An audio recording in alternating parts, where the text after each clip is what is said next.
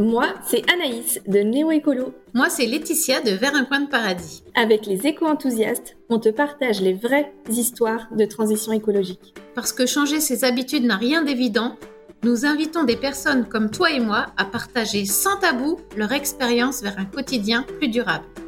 Bonne, écoute. Bonjour, c'est Laetitia. Je suis heureuse d'accueillir Philippe et Annabelle, parents de trois grands-enfants. Depuis 2018, suite au mal-être de Philippe face aux enjeux climatiques, beaucoup de choses ont changé dans leur maison. Dans cet épisode, ils nous racontent comment ils ont réussi à repenser l'usage de l'eau chez eux.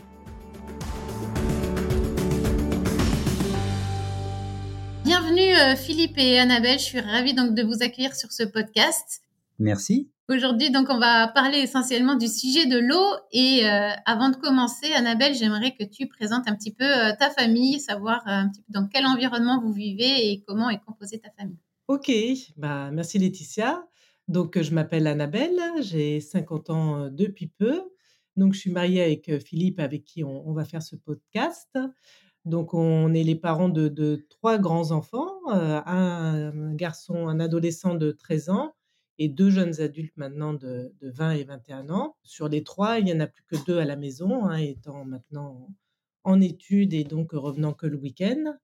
Et donc, on habite à, Poissy. Donc, Poissy, chez, tout le monde ne connaît pas. C'est une ville donc, euh, de 40 000 habitants euh, dans région parisienne, dans les Yvelines, pas très loin de Saint-Germain-en-Laye, donc on va dire à 15-20 km de Paris. Et donc, c'est un milieu quand même euh, assez urbain encore, même si on a la, la forêt à côté. Et mmh, voilà, je pense que j'ai fait le tour de ce que je... Ville de taille euh, euh, moyenne grande. Moyenne grande, 40 000 habitants. Ok, ben merci, merci d'avoir posé ce contexte.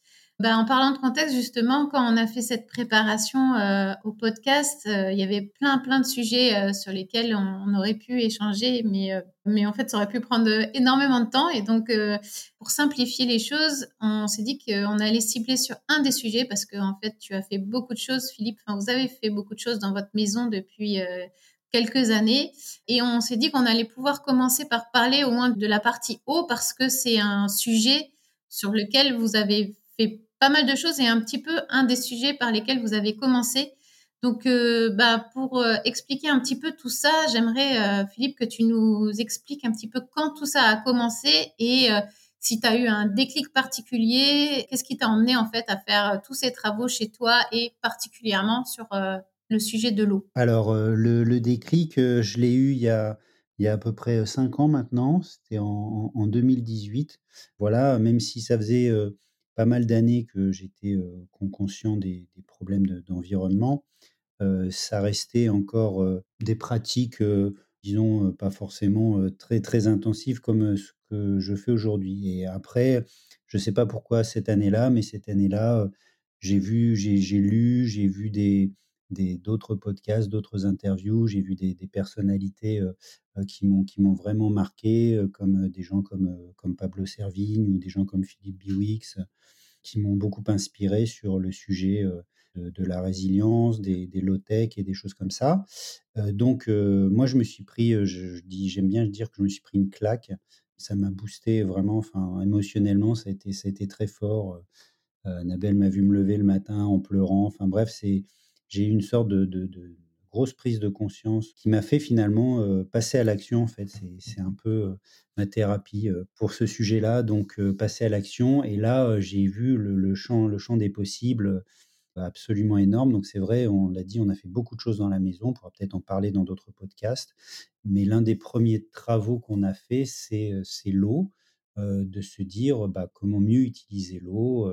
c'est un bien précieux, c'est un bien limité on a attaqué par ce chantier-là et on a la chance d'être propriétaire aussi, de pouvoir faire un peu ce qu'on veut, de décider de où on met son argent. Et donc, bah voilà, plutôt qu'acheter une voiture neuve, par exemple, bah on s'est dit tiens, on va faire autre chose de, nos économies. On est parti sur l'eau. Merci beaucoup Philippe pour ces, précisions.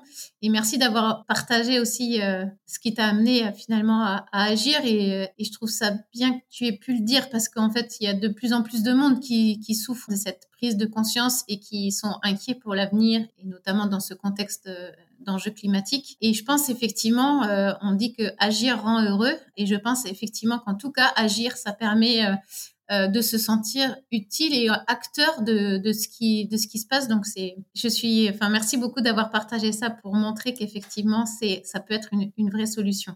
Mais de rien, et nous sommes. Euh, l'autre chose, c'est aussi de ne pas être seul. Euh, on, s'est rencontrés ensemble aussi sur ce sujet-là, Laetitia, on peut, on peut le dire.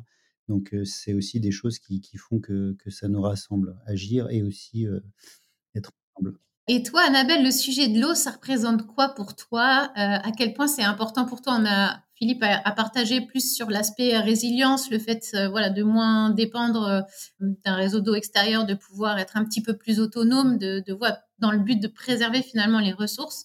Est-ce que toi, tu as aussi d'autres motivations? Je crois qu'on a échangé, il y avait il y a, deux trois petites choses peut-être que tu pourrais nous partager. Donc, moi, c'était plutôt sujet autour du, plastique en fait, du déchet j'ai eu aussi, c'est bah, à peu près à la même époque que Philippe, hein, c'est normal, on vit ensemble.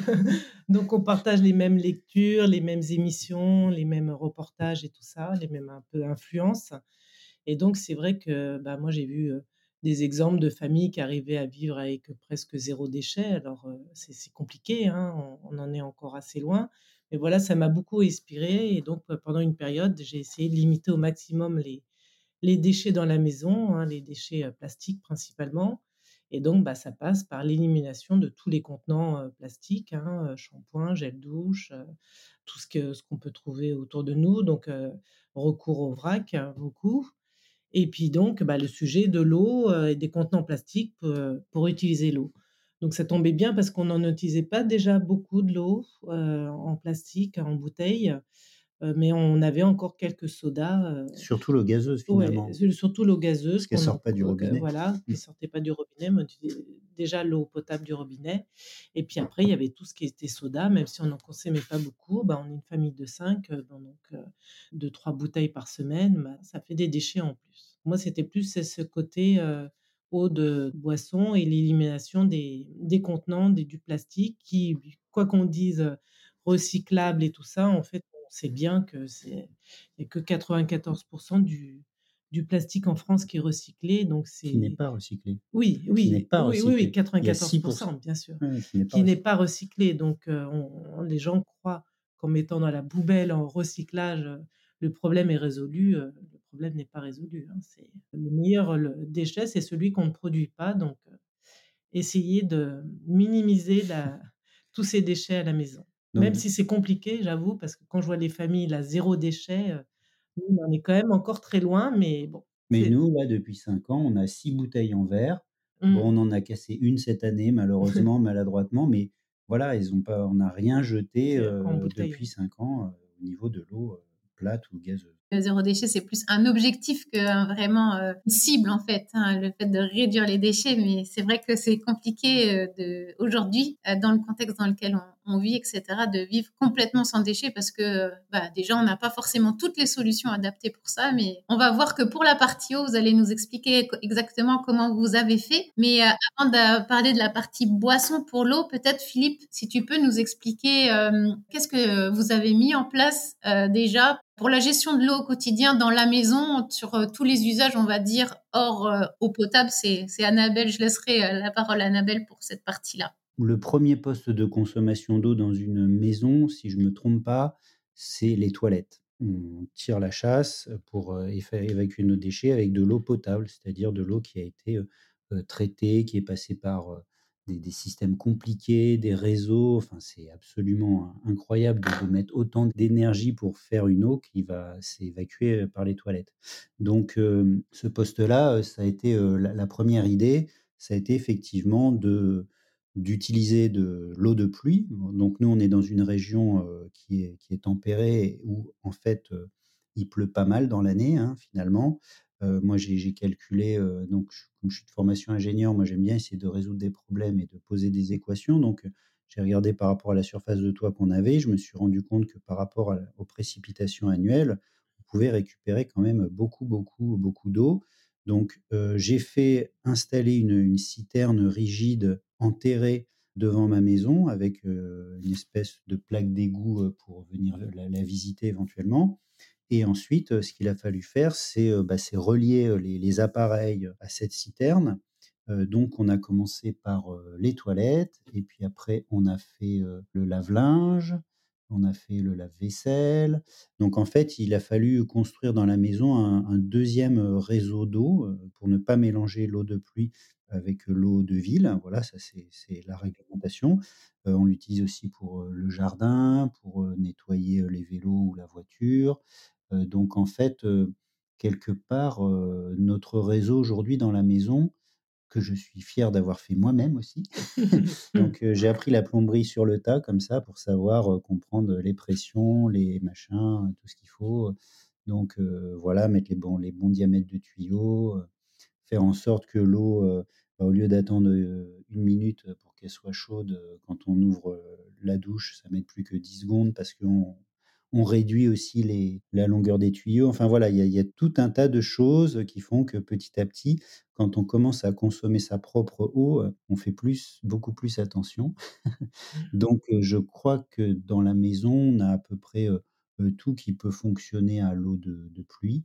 Hormis la boisson, la, mmh. boisson, après on, va peut-être en parler des systèmes de filtration, mais voilà, donc je vous ai dit, le jardin, le, linge, la vaisselle, les toilettes, la douche, enfin voilà, tout, tout fonctionne, tout peut fonctionner à l'eau de pluie avec une citerne enterrée. Puis il faut mettre aussi des pompes aussi pour pouvoir pousser l'eau, la mettre sous pression.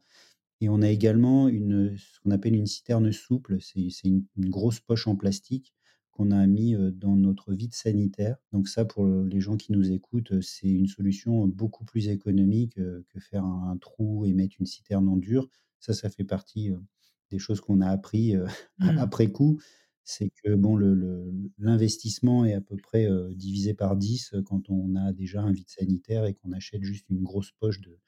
Donc on a 7000 litres. En fait, nous, on a 3, 3500 et 3500 litres entre les deux citernes. Voilà. Et cette réserve, elle est suffisante aujourd'hui pour euh, toute la famille? Elle est un petit peu juste, un petit peu juste. Si, si on enlève la partie douche, euh, elle est suffisante. On a, on a à peu près euh, plus d'un mois d'autonomie, je dirais. Donc il faut vraiment qu'il ne pleuve pas du tout pendant bah, plus d'un mois. Pendant l'été, des fois. mais même non, là, mmh. l'année dernière, l'année dernière, on a, enfin moi, j'ai jamais remis l'eau de, de, ville dans les toilettes, par exemple. Donc bon, le, la douche, c'est ça, ça, peut être un, la douche et puis les bains aussi. Donc ça, ça aussi, on a réduit nos, nos bains, bah, parce que c'est 150 litres un bain par rapport à une douche qui peut être 20 litres. Donc voilà, on devient un peu économe aussi en, utilisant ce, genre de, système. Donc je dirais à peu près, disons 10, 10, mois sur 12, on, est à peu près bien si on voulait tout utiliser. mais après, aujourd'hui, c'est pas encore le cas. On n'a plus de place pour ajouter des citernes. Ah, après, on pourrait les mettre dans le jardin, mais on ne pourrait plus profiter du jardin. mais on en parlera plus tard parce qu'il y a peut-être un moyen aussi d'augmenter notre ah, capacité. voilà. Donc, tu as toujours la possibilité finalement de switcher d'un réseau à l'autre finalement. Ah oui, oui, complètement. C'est juste une histoire d'ouvrir et fermer des vannes, euh, comme tourner un interrupteur. Euh. il y a deux réseaux dans la maison, deux réseaux d'eau, euh, un d'eau de ville et un d'eau de pluie. Et en fait, sur certains appareils, bah, j'ai deux arrivées, les, les, toilettes sur le, au niveau de, de la chasse, bah, il y, a, y, a, une arrivée à gauche, une arrivée à droite, et puis je, peux choisir. Et est-ce que tu as eu besoin de filtrer l'eau de pluie ou de lui apporter un... Ah oui, oui, oui, oui, bien sûr, j'en ai pas parlé, mais effectivement, j'ai un système de filtration de l'eau avant qu'elle rentre dans les appareils de la maison. Donc, c'est des filtres, des filtres à charbon pour enlever les petites, les petites particules, la terre éventuelle. Bon, il y en a un petit peu parce que ça passe par les gouttières. Les gouttières, elles attrapent un peu des feuilles. Donc, il y a des, des filtres fins comme ça. Et puis après, pour, les, pour ce qui est des bactéries, il y a, il y a un filtre à UV. Donc, c'est une lampe qui tue les, qui tue les bactéries éventuelles qui pourraient, qui pourraient traîner. Donc, Et ça, on s'était fait conseiller pour ça. On oui, oui. Pas... Au oui, début, oui, quand on a fait installer la première cuve, là, la cuve en dur, on l'a fait faire par des, des personnes dont c'était le Mmh. métier et qui nous avaient dit en effet tout ce qu'il fallait faire, les filtres à mettre. On n'a pas fait ça comme ça Bien dans sûr. notre coin. On Ouais, s'est fait moi, conseiller au j'ai début. j'ai fait que les les les raccordements intérieurs, j'ai pas fait le le début. Il y a des quand même des réglementations à suivre, des choses à faire, Le but, c'est pas d'être malade aussi, hein, donc Oui, oui, c'est clair. Mmh. C'est bien de le préciser. Ouais. Et donc, Annabelle, euh, puisque toi, c'était plus sur euh, l'eau de boisson euh, et cette réduction de, déchets, notamment des bouteilles d'eau, expliquez ce que vous avez mis en place justement par rapport à l'eau de boisson. Alors nous, ce qu'on a mis en place, donc on a acheté un système de filtration.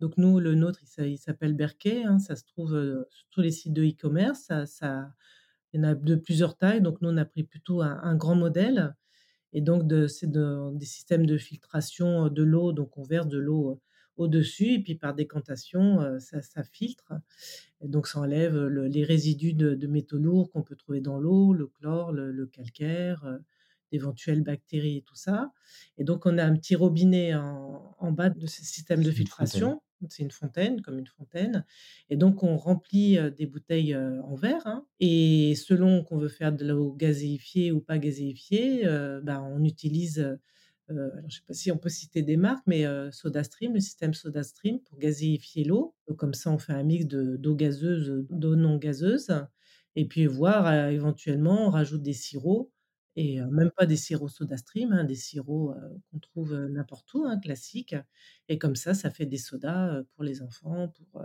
les invités quand ils viennent, pour varier un petit peu et donc on stocke tout ça dans le, mmh, dans notre frigo et je peux vous assurer parce qu'on voilà, on fait goûter à beaucoup de monde, hein, pas qu'à nous, mais personne nous a jamais dit qu'il y avait un goût de chlore ou quoi que ce soit.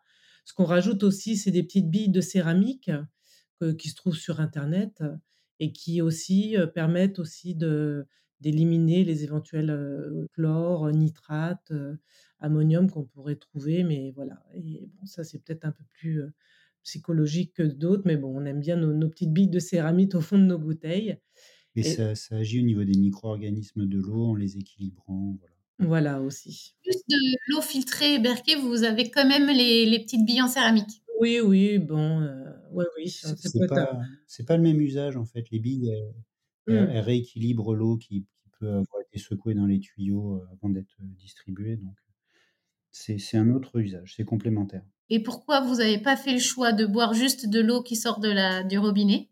Alors après, c'est c'est vrai que quand elle sort direct du robinet, c'est vrai qu'il y a quand même, heu, un goût, après une fois qu'elle est dans mise en bouteille, décantée, dans le frigo, le goût déjà est bien passé et là avec, tout ce système, Berkey et et ces petites billes, on trouve qu'il y a plus du tout de de goût de chlore ou d'autres goûts, quoi. Comme on est dans un sujet de résilience aussi, on pourrait se dire que ce filtre pourrait nous servir, s'il y a plus d'eau du robinet pour mettre de l'eau de pluie ou des choses comme ça aussi. Il faut qu'on Mmh.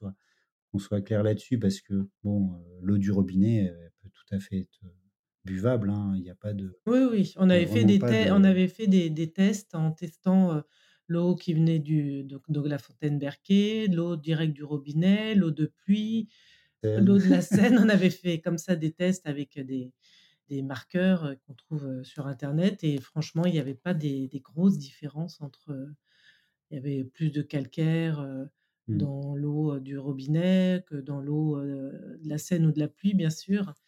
Mais c'était il y avait pas vraiment de de grosses différences entre toutes les eaux, hein. Faut pas non plus imaginer que Ah ouais, mmh? l'eau potable est vraiment potable, hein. L'eau Ouais, du oui, oui, robinet, on heu, on n'a pas de problème en France. Ça subit plus d'une soixantaine de contrôles avant d'arriver, heu, au robinet, donc heu, il y a il y a vraiment pas de souci, hein. l'eau Mais du c'est vrai que le problème du goût dont parlent certaines personnes, je reconnais qu'il y a un goût, mais une fois qu'elle est décantée en bouteille au frigo, heu et il y a plus ce goût-là de de chlore part très vite, hein. Après c'est des habitudes, peut-être que nous on s'en rend plus compte tellement on est habitués, mais. Merci pour tous ces compléments d'information. Ce qu'on a usage de faire dans ce podcast aussi, c'est de savoir bah, non seulement ce que vous avez fait, mais surtout comment vous y êtes arrivé et surtout par quelle étape vous êtes passé. Peut-être que avant de vous lancer dans ces travaux-là, avant de choisir de faire euh, ces économies d'eau, cette récupération d'eau de pluie, vous avez peut-être eu des, freins ou des croyances. Tout à l'heure, tu nous disais, Philippe, que bah, finalement, tu as appris la plomberie sur le tas. Ça a peut-être été aussi au début une des grosses questions, se dire, mais est-ce que je vais pouvoir le faire moi-même? Est-ce que je vais devoir le, le faire faire par quelqu'un d'autre? Mais il y a peut-être eu d'autres types de, freins ou, de croyances par rapport à tout ça. Est-ce que vous pouvez nous dire, euh, Annabelle ou Philippe, un petit peu par quoi vous êtes passé? Peut-être qu'aussi, Annabelle, si c'était une idée de Philippe, peut-être que ça t'a inquiété ou inversement, j'en sais rien. Donc voilà, si vous pouviez un petit peu nous partager tout ça, parce que c'est intéressant aussi d'avoir le regard croisé, surtout quand, quand on est donc sur une famille euh, de pouvoir voir aussi comment euh, les choses ont été vécues des deux côtés. Juste avant d'attaquer là-dessus, j'ai oublié de vous dire un petit truc sur le sur l'eau de pluie. Un des gros avantages d'utiliser l'eau de pluie, c'est qu'elle n'est pas calcaire et donc euh, elle préserve énormément les, appareils qu'on utilise. Vous n'allez plus avoir de, traces de calcaire sur les vitres de la douche. Ça va, ça va économiser le, lave-linge, le lave-vaisselle, enfin voilà. Donc mmh. voilà, je ferme ma petite parenthèse. Alors, je vais dire que moi, c'était, a été assez instinctif et c'est arrivé un peu comme une évidence. Il fallait que j'agisse, j'étais dans un mode d'urgence, il fallait que je le fasse. Quoi. Ça m'est paru un peu comme une évidence de me dire je peux plus faire caca dans l'eau potable. C'était un truc, ça me paraissait tellement contre nature j'ai fabriqué aussi des toilettes sèches en parallèle. bon, je devais avoir un problème avec ça. Et le blocage, peut-être, ça a été de, persuader Annabelle, de mmh. dire on y va, ça te va, parce que faut l'avouer, au, départ, on, enfin, moi, j'étais pas du tout sur une logique de faire des, économies mmh. financières. Bon, aujourd'hui, c'est vrai, on, les fait, hein, parce que la facture d'eau a baissé. donc, c'est vrai, mais bon, il y a eu un investissement au départ. Même on a peut-être fait des erreurs aurait pu, ça aurait pu nous coûter moins cher. Mmh, mais, en prenant des citernes souples. Mais mmh. voilà, plus la, réglementation a changé. Avant, c'était subventionné, maintenant, ça l'est plus. Je ne sais pas pourquoi. Bon, c'est comme ça. Après, j'ai fait d'autres choses dans, dans, les toilettes. J'ai supprimé le papier en utilisant un système de toilettes japonaises où, où ça, ça asperge. Donc ça, ça a été compliqué de mettre la famille à ça. Et puis maintenant, tout, le monde, tout, le monde en fait. Moi, je suis pas passé encore. Voilà. Donc bon, moi, c'est, j'ai peut-être pas eu de, de, gros, gros blocages. Et puis, voilà, comme je suis un, gros bricoleur, j'ai j'ai pas eu peur de me mettre à la plomberie. j'ai été beaucoup mouillé au début. Ah je, je m'étais oh aspergé. J'ai eu des j'ai eu quelques galères, mais en fait, non, c'était moins, moins la panique que d'autres sujets comme l'électricité ou des choses qui sont plus, plus mmh. compliquées. Et toi, Annabelle? Et moi, bah, pas le blocage. Bah, moi, je te voyais tellement malheureux que je me suis dit qu'il fallait faire quelque chose. Donc, hein, donc ça a été une, épreuve commune. Et puis moi, j'ai plus vu en effet le coût financier que ça représentait d'installer ces citernes. Mais après, le, tel gain qu'on a eu, il faut voir que cette eau potable pour, par rapport à, l'eau minérale ou de source qu'on achète en, magasin, c'est quand même 100 à, 300 fois moins cher. Donc, sur un budget familial, l'eau voilà, de potable, bah, ça représente rien, l'eau de boisson potable, alors que bah, le coût de, pour une famille de quatre personnes de consommer à raison de 2 litres par jour, bah, ça peut équivaloir à entre 50 et 80 euros par mois. Donc, c'est à, l'heure de l'inflation, c'est pas rien. Donc, finalement, bon, il n'y a pas peut-être pas un vrai retour sur investissement très rapide, mais voilà. Après, c'est moi, c'est surtout le gain au niveau des, des courses. Quand je fais les courses, bah, j'achète aucune bouteille. Donc, bah, mon caddie, euh, il, bah, il, est, vide. Hein. Enfin, il n'y a, pas, a que l'alimentaire, il n'y a pas toutes ces bouteilles. C'est un gain de temps aussi parce que quand je vais faire les courses, bah, tous ces rayons de, de, boissons, bah, je le passe. Hein. donc, euh, j'ai l'impression que ça va plus vite. Et puis, euh, bah, pas besoin de transporter toutes ces bouteilles à la maison et de les mettre dans les déchets. donc, voilà, c'est plutôt des avantages que des inconvénients au final. Ouais, donc euh, plus de sens, hein, quand tu disais aussi, euh, Philippe, euh, par rapport à l'usage de l'eau dans les toilettes, plus de sens parce que pour toi, Annabelle, par rapport à la gestion des déchets et à l'impact du plastique sur l'environnement, plus d'économie, du temps de gagner par rapport aux courses. Est-ce qu'il y a d'autres, éventuellement d'autres bénéfices ou qu'est-ce que ça vous a apporté de plus finalement dans votre quotidien aujourd'hui d'avoir fait ces changements-là? C'est déjà, pas mal, je crois. c'est déjà pas mal. Mais c'est vrai que, vous voyez, c'est cette poubelle, la grande, enfin, nous, on a transformé la, la, poubelle du tout venant en une petite poubelle et puis celle du plastique recyclable en une grande poubelle. On a inversé quand on arrivait dans la maison. Et cette poubelle, on arrive quand même à la remplir. Et je me dis que si je devais mettre toutes les bouteilles, l'équivalent de toutes les bouteilles qu'on consomme en, en boisson bah, il nous faudrait deux, pratiquement deux poubelles, quoi. C'est, incroyable, ça va vite, quoi. Donc, non, ça... Et les enfants, du coup, on n'a pas trop parlé d'eux finalement, mais comment ils ont accueilli tout ça et comment ils le vivent aujourd'hui? Qu'est-ce que, comment ils en parlent peut-être? Alors, eux, ils sont tous passés aux toilettes japonaises. Ils font attention à l'eau de la douche, ils prennent très rarement des bains. vraiment, ma fille, la grande, par exception, et elle nous demande si elle peut. Donc, on n'est pas là à prendre des bains à tout va. Ils sont habitués, voilà, à utiliser les, bouteilles, à gazéifier l'eau. ils s'en plaignent pas, ils disent pas qu'il y a. Moi, je pense qu'ils n'ont mmh. pas trop réalisé. non, ils n'ont ils ont pas trop. Pour eux, c'est comme normal. Hein. Leur quotidien, vraiment. Bah, disons que pour eux, elle a acheté une bouteille d'eau quand ils vont dans des endroits et qu'on leur donne des bouteilles d'eau pour des sorties scolaires ou des choses comme ça. eux, ça leur fait bizarre. Ils ont la gourde et puis on remplit la gourde. Mais bon, ça, ça se démocratise beaucoup quand même. Maintenant, tout le monde a sa gourde et c'est bien parce que quand même, toutes ces bouteilles d'eau là qu'on distribue dans les réunions, euh, ça ne sert à rien. Il y a quand même un mouvement général là-dessus, donc ça, c'est bien. Mais non, ils se sont pas trop plaints. Euh. Moi, j'ai un réel plaisir euh, parce qu'on n'en a pas parlé, mais on, chauffe l'eau avec, avec des énergies renouvelables, donc avec le soleil local en particulier. C'est vrai que prendre une douche le soir en se disant bah tiens la chaleur que je sens de l'eau c'est en fait le, soleil qui était sur le toit de la maison cet après-midi c'est un vrai bonheur. Enfin moi moi mmh. j'adore ça et me dire c'est l'eau qui est tombée sur le toit le soleil qui a chauffé le toit et tout ça bah, je, l'utilise de cette façon là et je trouve ça tellement naturel aussi que je me dis mais et c'est à la portée de, voilà si on a une maison c'est assez facile à, à mettre en œuvre. Je me, je me dis mais pourquoi c'est pas plus généralisé. Voilà. Pourquoi tous les toits ne sont pas utilisés à faire ça Bref, voilà ma petite mmh. réflexion. Euh, ça sera l'objet d'un autre podcast. C'est ça. Et, euh, et, donc, euh, pour la suite, est-ce que vous avez d'autres étapes à franchir? Je sais, Il y a plein d'étapes que vous avez déjà franchies dont on n'a pas parlé, mais, mais est-ce que vous avez déjà d'autres d'autres idées, d'autres projets? Je suis sûre que vous en avez. Nous, on ne, on, ne, on ne, croit pas à une croissance infinie dans un monde fini, donc on doit forcément s'arrêter à un moment. Mmh.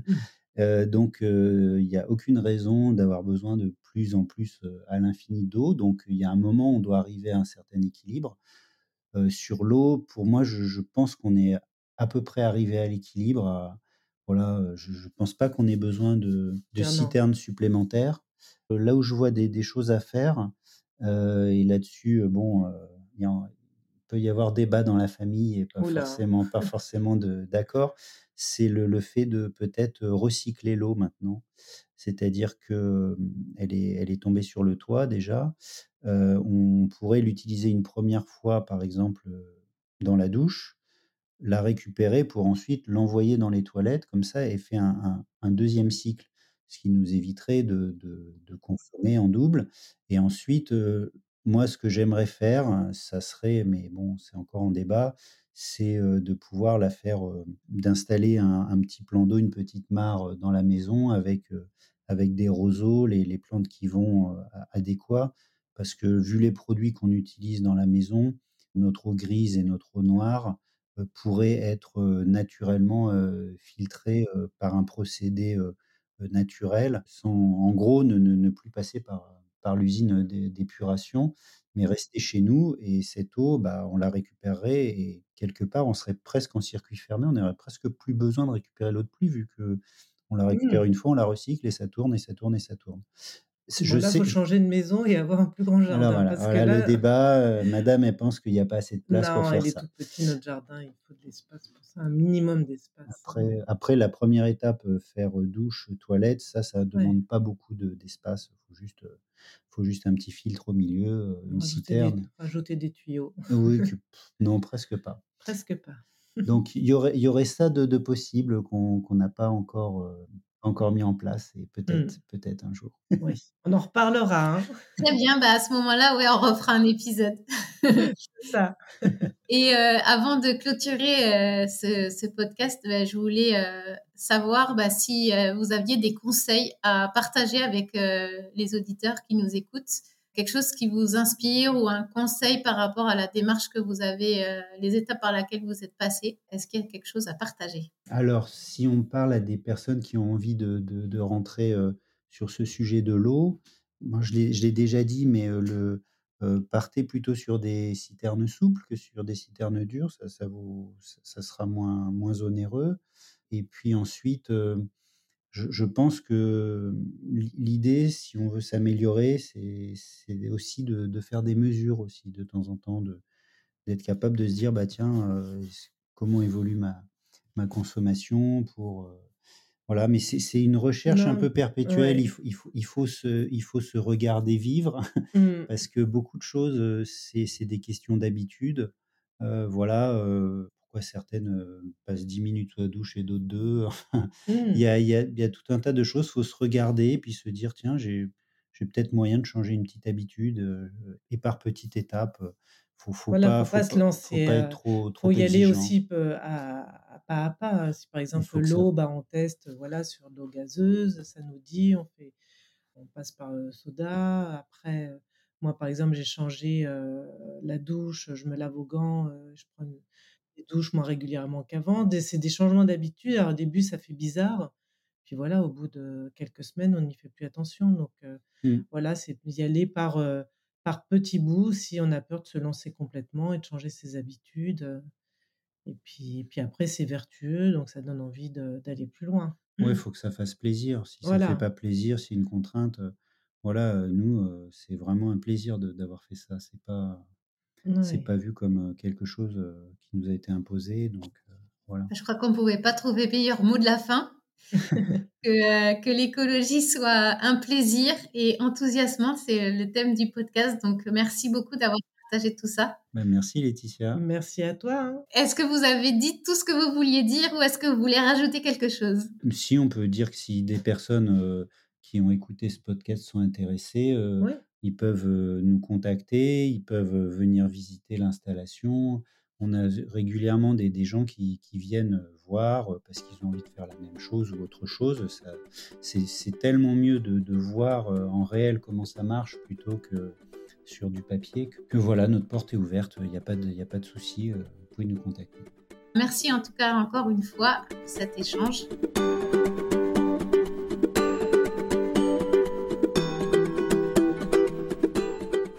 Sa maison presque autonome en eau paraît a priori un enjeu de taille. Une mission qui semble impossible à nombre d'entre nous. Et pourtant, comme tu as pu l'entendre dans cet épisode, Philippe n'avait rien d'un plombier avant de commencer. Comme souvent, il s'agit parfois juste de se lancer, d'apprendre et d'expérimenter. Alors, je ne dis pas que c'est facile, il faut de la persévérance pour le faire soi-même et une motivation qui, pour la famille de Philippe et Annabelle, était profondément ancrée dans ce besoin d'agir. Et puis comme toujours, il y a plusieurs façons, plusieurs étapes pour atteindre un même objectif. À toi de définir le tien et de savoir jusqu'où tu veux aller. Pourquoi pas dans ce domaine commencer par une simple réserve d'eau reliée à ta gouttière pour arroser le jardin ou encore filtrer l'eau du robinet si c'est ce qu'il te manque pour t'affranchir de l'eau en bouteille.